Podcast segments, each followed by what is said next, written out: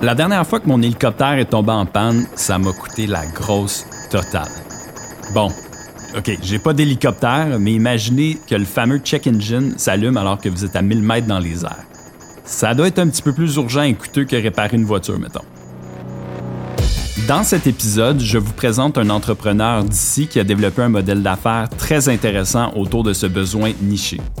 Mon invité, Toby Gold, est fondateur d'Optima Aero, une entreprise de bel oeil qui récupère les pièces d'hélicoptère en fin de vie utile, qui les remet à neuf et les revend. L'entreprise offre ses services au Canada, aux États-Unis et depuis peu en Europe. Je m'appelle Arnaud Monpetit, je suis associé et vice-président à la stratégie chez Logia, enseignant au MBA pour cadre de l'Université de Sherbrooke et étudiant de troisième cycle. Bienvenue au balado Modèle d'affaires. Toby Gold est titulaire d'une maîtrise en génie industriel de la Polytechnique et œuvre dans le vaste monde de l'automobile et de l'aéronautique depuis plus de 20 ans. Avant de fonder Optima Aero en 2010, il occupait un poste de gestionnaire chez Pratt Whitney. Toby, parle-nous de ton parcours. D'où vient cette passion pour les hélicoptères? Donc, mon intérêt euh, dans l'aéronautique, dans l'hélicoptère, a commencé, euh, en fait, quand moi, j'étais avec mon frère euh, au cégep de Jonquière, où il étudiait en pilotage, et puis, bon, il fréquentait des gens en hélicoptère. Donc, c'est là que ça a commencé un peu mon intérêt. Et ensuite, on a sauté quelques années où est-ce que j'ai poursuivi mes études et ensuite on a commencé le travail au niveau de l'automobile qui s'est poursuivi pendant plusieurs années. Euh, j'ai eu une opportunité d'aller travailler euh, en Europe, euh, donc dans l'automobile. Pour revenir, je me cherchais un, chemin pour revenir au Québec. Et j'ai été embauché par Pratt Whitney et c'est là que j'ai commencé à en apprendre plus sur l'aéronautique et sur les moteurs à turbine. Je me suis intéressé particulièrement au modèle d'affaires de l'hélicoptère lorsque je suis sorti de Pratt Whitney donc en 2010 et j'ai fondé la compagnie Optima Aero. Pour quelqu'un qui connaît pas du tout le marché de l'hélicoptère, ça peut sembler très niché. Parle-nous un petit peu du cycle de vie de l'hélicoptère. Comment on, se retrouve avec ça entre les mains chez Optima Aero? Donc, les hélicoptères, euh, en fait, tout le monde connaît ça, voit ça de temps en temps dans le ciel. Je me suis intéressé à ça par la motorisation euh, pour commencer, mais en fait, il faut savoir qu'un hélicoptère, globalement, c'est très durable. Hein. Ça peut vivre 60, 70 ans. Encore des hélicoptères qui ont 70 ans qui opèrent dans le monde autant au niveau militaire que civil. C'est à peu près la, moitié des hélicoptères qui sont militaires, la moitié sont d'usage commercial et privé. C'est très durable et donc c'est réparable.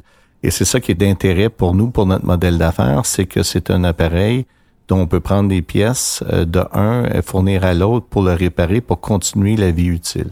Juste pour être certain, 70 ans et ça peut encore voler. Est-ce que la technologie est encore adaptée? C'est une bonne question. Euh, effectivement, les, technologies évoluent naturellement pour euh, être plus économes en essence, pour être plus rapide, pour être plus sécuritaire. Mais c'est vrai que euh, l'aspect de sécurité quand même est implanté dans les hélicoptères depuis longtemps. C'est des appareils qui sont durables, c'est des appareils qui opèrent quand même, sont très robustes. Donc, c'est des appareils qui peuvent opérer longtemps, tant aussi longtemps que les pièces sont conformes. Alors, chez Optima Aero, vous vous placez à la fin de la chaîne de valeur, c'est-à-dire que vous récupérez des pièces d'hélicoptère, vous les remettez à neuf et vous allez les vendre. Est-ce qu'il y a assez d'hélicoptères usagés pour avoir une entreprise complète autour de ça? Donc, nous, ce qu'on fait, c'est qu'on achète des hélicoptères, effectivement, qui sont soit en fin de vie, soit qui ont des besoins de réparation majeure, et où est-ce que ça fait plus de sens de recycler ou réutiliser les pièces que de rebâtir l'hélicoptère.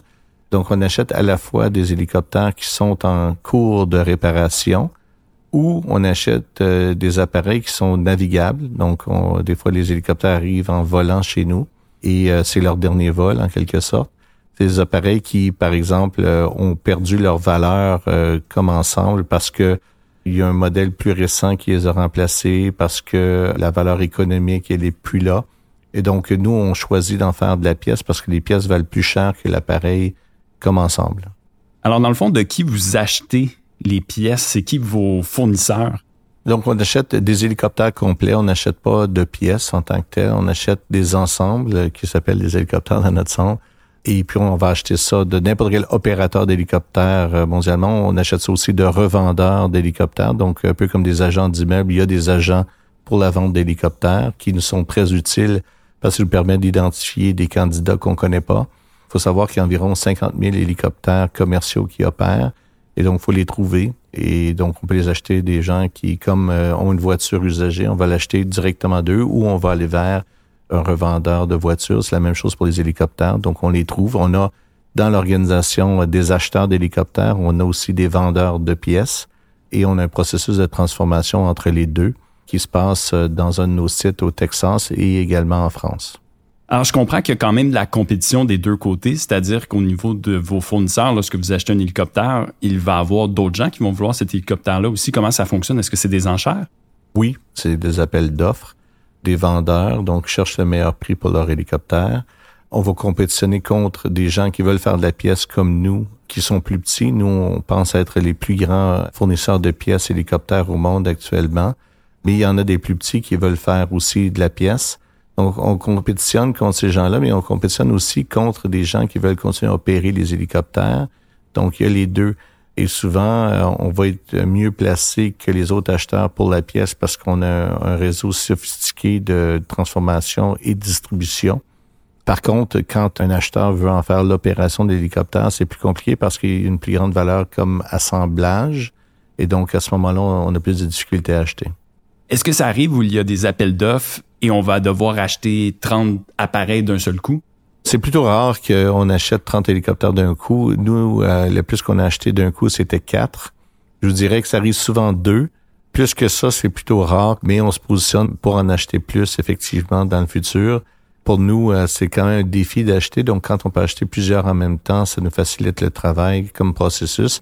En même temps, d'avoir trop d'une bonne chose, c'est pas nécessairement une bonne chose. Donc, euh, aussi gérer la diversité de nos achats.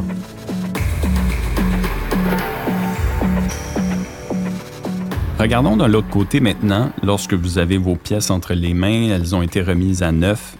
Qui sont vos clients, vos acheteurs?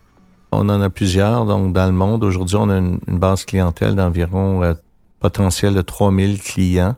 On a actuellement par année à peu près 200 clients.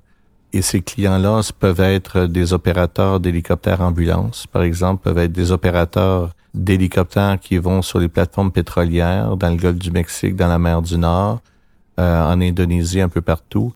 Ça va être aussi des gens qui éteignent des feux de forêt avec leurs appareils, donc avec des bassins d'eau qui vont relâcher sur les feux de forêt. Ça va être euh, également du paragouvernemental, par exemple, des organisations euh, policières. Ça va être parfois des organisations militaires. C'est plutôt rare. C'est à peu près 2% de notre chiffre d'affaires. On comprend que l'hélicoptère remplit un rôle assez critique. Là, on parlait de feux de forêt, on parle de, corps policiers. Est-ce que les pièces remises à neuf de véhicules usagés sont d'aussi bonne qualité, aussi durables que les pièces qu'on pourrait acheter neuves? Bonne question et c'est au centre de la sécurité aérienne naturellement. Donc, euh, les normes d'inspection euh, sont très rigoureuses dans le monde de l'aéronautique. Donc, euh, quand on juge qu'une pièce est bonne pour être remise en service, à ce moment-là, on détermine qu'il n'y a pas de risque sécurité. Et très franchement, je touche du bois. En 13 ans d'opération, il n'y a pas eu d'incident lié à nos pièces réutilisées, remis à neuf. C'est vraiment des, la bonne condition parce que les normes du fabricant l'exigent euh, qu'elles soient en bonne condition pour retourner en vol. Alors, j'imagine que pour vous, c'est un peu une barrière à l'entrée pour d'autres compétiteurs. Faut être dans les normes. Est-ce qu'il y a des gens qui viennent vérifier ça? Il y a des inspecteurs? Tout à fait. On est audité par Transport Canada ici au Canada, mais on est aussi euh, aux États-Unis par la FAA, par l'IASA, donc l'organisme européen en France. Également, on s'est doté d'un système ISO qui aussi réalise des audits euh, au Canada, en France et aux États-Unis. Donc, on a deux niveaux, si on veut, d'AUDI, en plus des programmes de formation et d'accréditation de nos employés. Donc, on est vraiment réglementé, encadré pour s'assurer que nos processus, nos systèmes, que nos employés soient bien organisés. Au-delà des pièces que vous offrez à vos clients, est-ce qu'il y a d'autres choses que vous leur offrez, du service conseil, par exemple? Tout à fait. On offre des services de maintenance de certaines composantes à l'interne euh, à Belleuil, ici au Québec par exemple des bus à carburant, le nettoyage, la réparation des bus à carburant. Aux États-Unis, on offre une gamme complète de maintenance de à peu près tous les hélicoptères commerciaux et puis euh, donc des réparations d'avionique également, des instruments qu'on retrouve sur l'hélicoptère. Et en France, on offre un service de démantèlement, certification des pièces, donc selon les normes du constructeur. Toby, ça fait quelques fois que tu nous parles de l'Europe, des États-Unis. Là, je comprends que vous avez ouvert des bureaux là-bas. Effectivement, Arnaud, euh, on a un site, euh, notre premier site qu'on a fondé à l'extérieur du Québec est dans la région de Biarritz, donc où est-ce qu'on a euh, formé un centre de démantèlement et entreposage de pièces, qui est déjà trop petit. D'ailleurs, après un an et demi, on réalise qu'on a besoin de plus grand. Donc là, on, a environ un 1000 mètres carrés. On veut passer à un, 3000 mètres carrés assez rapidement. Et tout récemment, il y a environ quatre mois, on a fait l'acquisition d'un site aux États-Unis, donc dans la région de Dallas pour euh, augmenter nos capacités et, notre rayonnement géographique aux États-Unis. C'est une bonne nouvelle que l'entrepôt soit déjà plein en Europe. Ça veut dire que les choses vont relativement bien. On parle de pièces et ça m'amène une question sur les inventaires. Comment vous faites pour gérer les inventaires? J'imagine qu'il y a un peu comme les voitures, il y a plusieurs modèles d'hélicoptères. Oui, tout à fait. Donc, actuellement, on descend en fait huit modèles d'hélicoptères. On compte monter à 12 modèles différents qui exigent effectivement une ségrégation dans les inventaires, un espace spécifique pour chacun. Vous vous êtes installé aux États-Unis un petit peu plus d'un an pour des questions de rayonnement aussi. Est-ce que le marché américain est le plus gros au monde niveau hélicoptère? C'est un peu comme dans tout. Effectivement, la plus grande économie mondiale, ben, c'est effectivement le plus grand site d'opération d'hélicoptères également. Donc, on compte euh, environ 35% du marché mondial d'hélicoptères qui est aux États-Unis et moins de 10% au Canada. Donc, on voit qu'effectivement, il y a un intérêt d'être aux États-Unis, d'être américain. Il y a aussi la question des douanes, que c'est plus rapide de distribuer quand on est là physiquement, le rayonnement, la renommée les meilleurs également. On a quand même un gros site avec beaucoup de capacités euh, au centre des États-Unis euh, qui est très stratégique pour nous. Alors, je me permets de faire un petit résumé. On achète des hélicoptères d'un côté, soit qu'on les remet à neuf ou on les démantèle pour les pièces, et de l'autre côté, on revend ces pièces-là ou les hélicoptères qu'on a remis à neuf vous êtes finalement une entreprise de développement durable où il y a une forme d'économie circulaire. Ben, c'est ce qu'on considère, nous, dans notre modèle d'affaires, c'est-à-dire qu'on démantèle les hélicoptères pour que d'autres vivent plus longtemps. En quelque sorte, c'est des donneurs d'organes, si on veut, et ça permet de réutiliser, réparer, réutiliser, réparer. Et donc, effectivement, en se faisant, on réduit l'empreinte carbone aussi, parce qu'on évite la production de pièces neuves donc, euh, de l'extraction minière jusqu'à la transformation, l'usinage, le transport de pièces neuves, qui a un impact euh, extrêmement important. On a fait des études dans ce sens-là euh, et on donne des certificats même pour valoriser la réutilisation chez nos mhm. clients. Il y a différentes catégories de pièces. Globalement, c'est à peu près 600 fois le poids de la pièce en carbone qu'on évite de produire dans l'environnement en réutilisant une pièce. Donc, c'est énorme l'impact quand même de réutiliser plutôt que de remplacer avec une pièce neuve. Mhm. En plus, aujourd'hui, avec la complexité géopolitique, souvent euh, les minerais viennent de Russie, de Chine, d'Inde, etc., des pays compliqués où est-ce qu'il y a souvent des embargos. Donc, la production et la chaîne d'approvisionnement devient de plus en plus interrompue, compliquée, longue. Et donc, la réutilisation devient un outil important aussi pour nos clients de disponibilité. Donc, dans les valeurs ajoutées qu'on donne euh, à l'écosystème, il y a euh, donc la réduction de coût parce qu'une pièce usagée, elle est moins chère qu'une pièce neuve. Elle est disponible plus rapidement souvent qu'une pièce neuve peut l'être. Mm-hmm. Il y a une, réduction de l'impact au niveau carbone également. Et donc, euh, il y a trois éléments importants. En plus que nous, on va donner des solutions pour réduire l'impact sur la trésorerie de nos clients en faisant du financement, des éléments comme ça. Donc, on a des éléments positifs beaucoup sur euh, plusieurs aspects des besoins de nos clients. Toby, tu faisais mention des pays qui produisent certains matériaux, ça devient de plus en plus difficile de s'approvisionner. Est-ce que ça fait en sorte que votre matière première à vous, l'hélicoptère, est plus cher qu'il était avant? Certainement, il y a eu une augmentation partout dans la chaîne de valeur, euh, dans l'hélicoptère comme ailleurs, dans d'autres produits de consommation. Je vous dirais que nous, les hélicoptères augmentent en valeur à cause de la rareté même des hélicoptères neufs donc ce qui a une force euh, d'ascension sur le pays des hélicoptères usagés. Donc ça, effectivement, une pression à la hausse qui peut rendre nos achats un peu plus difficiles par les temps qui courent, plus difficiles en tout cas qu'il l'était dans le passé. Et la carcasse d'hélicoptère, une fois qu'on a pris toutes les pièces, est-ce qu'elle peut être recyclée elle aussi? Donc ça se recycle absolument, c'est de l'aluminium, donc on peut en faire des canettes ou d'autres produits de consommation. On sait que l'aluminium peut se recycler presque infiniment, donc c'est un produit très recyclable. Par contre, ce qu'on essaie de faire avec tous nos produits, c'est réutiliser au lieu de recycler ou avant de recycler. Donc, dans la réutilisation, la carcasse représente quand même un bon défi parce que c'est quand même un bon volume, une, forme particulière. Je dirais qu'aujourd'hui, les succès qu'on a eus dans la réutilisation, été soit par des dons ou des ventes à des écoles, à des organismes de formation pour former soit des techniciens, mais également des infirmiers, par exemple, pour les habituer à monter et descendre d'un hélicoptère avec une civière, pour des policiers également qu'on a fait des dons, pour leur permettre de pratiquer leur ascension-descente de l'hélicoptère en formation euh, groupée, etc., individuelle. Il y a beaucoup plus d'usages qu'on peut s'imaginer. Il y a d'autres aussi fois ce qu'on a vendu pour euh, des compagnies de paintball. Donc, ajouter dans un parcours, ça fait assez euh, divertissant. Et aussi, bon, je vois des compétiteurs qui ont vendu pour faire des films, des explosions, par exemple, de carcasses d'hélicoptères. En fait, la limite, c'est notre créativité. J'ai imaginé aussi de faire un food truck avec une carlingue ben d'hélicoptère. J'essaie d'encourager mon fils, qui est cuisinier d'ailleurs, à faire ça, mais bon, euh, c'est pas encore passé au conseil, cette idée-là. C'est super intéressant les cas d'espèces que tu présentais là. Pour le paintball, c'est la première chose qui m'est venue en tête, mais effectivement pour les films, mais pour vraiment la formation, ça c'est quelque chose que j'avais pas pensé du tout. Super intéressant. Toby, ça fait 12 ans que tu as démarré cette organisation-là. C'est quoi tes grands apprentissages dans ce vaste monde d'économie circulaire? Bien, la première, c'est qu'il y a moyen d'avoir une entreprise profitable en réutilisant. Je pense que ça, c'est important. Durabilité rime avec profitabilité. Et ça, je pense que c'est important de marteler ce message-là. C'est pas une contradiction. Ça va ensemble. Puisqu'on est efficient dans l'utilisation de nos ressources, plus qu'on est respectueux de l'environnement, plus que c'est gagnant. Et ça va un peu avec euh, même le, gros bon sens, si on veut, de réutiliser, de réduire notre achat de neuf, du gaspillage, puisqu'on devrait être économe en ressources, puisqu'on devrait être rentable dans nos vies. Ça va un peu dans le même concept.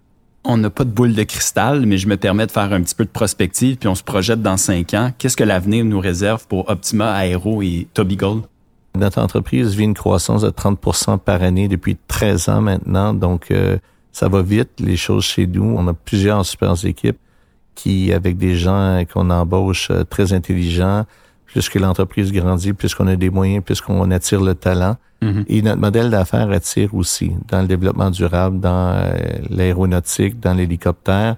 C'est quand même des thèmes qui sont sexy pour des jeunes ingénieurs, des jeunes commerciaux plus affirmés, compétents donc, on attire quand même de grands talents, ce qui nous permet de rêver plus grand.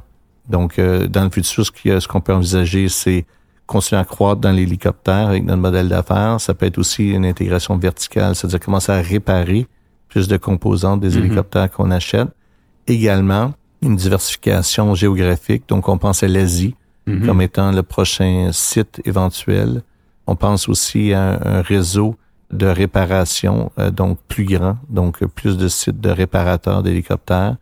On, peut imaginer aussi une transition vers euh, les avions, euh, qui est un, beaucoup plus gros marché que les hélicoptères, donc avec le même modèle d'affaires qui se pratique, qui s'applique. La chance qu'on a, c'est d'avoir développé des systèmes sophistiqués qui nous permettent de réduire les cycles de démantèlement, les cycles de cash, de développer des systèmes de financement d'avoir des gens qui comprennent la valeur euh, qu'on peut retrouver dans l'usager. Donc, toutes des notions qui se transposent bien euh, au niveau de l'avion, mais d'autres industries également. Toby, merci beaucoup de t'être prêté au jeu. Bon succès avec Optima Aero. Puis je suis certain qu'on va réentendre parler de vous. Vous avez un modèle d'affaires extrêmement intéressant et je vais dire dans l'air du temps aussi. Bien, merci Arnaud. Euh, c'est un grand plaisir de pouvoir partager ce qu'on fait. Je suis entrepreneur à la base. Et ça peut motiver d'autres entrepreneurs à regarder euh, des problèmes et les adresser de façon différente, la mission est accomplie. Durabilité rime avec profitabilité. C'est certainement une phrase que je vais emprunter et réutiliser de notre invité d'aujourd'hui, Toby Gold. Avec Optima Aero, il trouve toutes les façons possibles de réutiliser les composantes d'un hélicoptère usagé. Ça va même jusqu'à la carcasse dans un terrain de paintball. S'il n'y arrive pas, il transforme et il recycle. Son modèle, il fonctionne. Toby enregistre 30% de croissance par année depuis le lancement en 2010.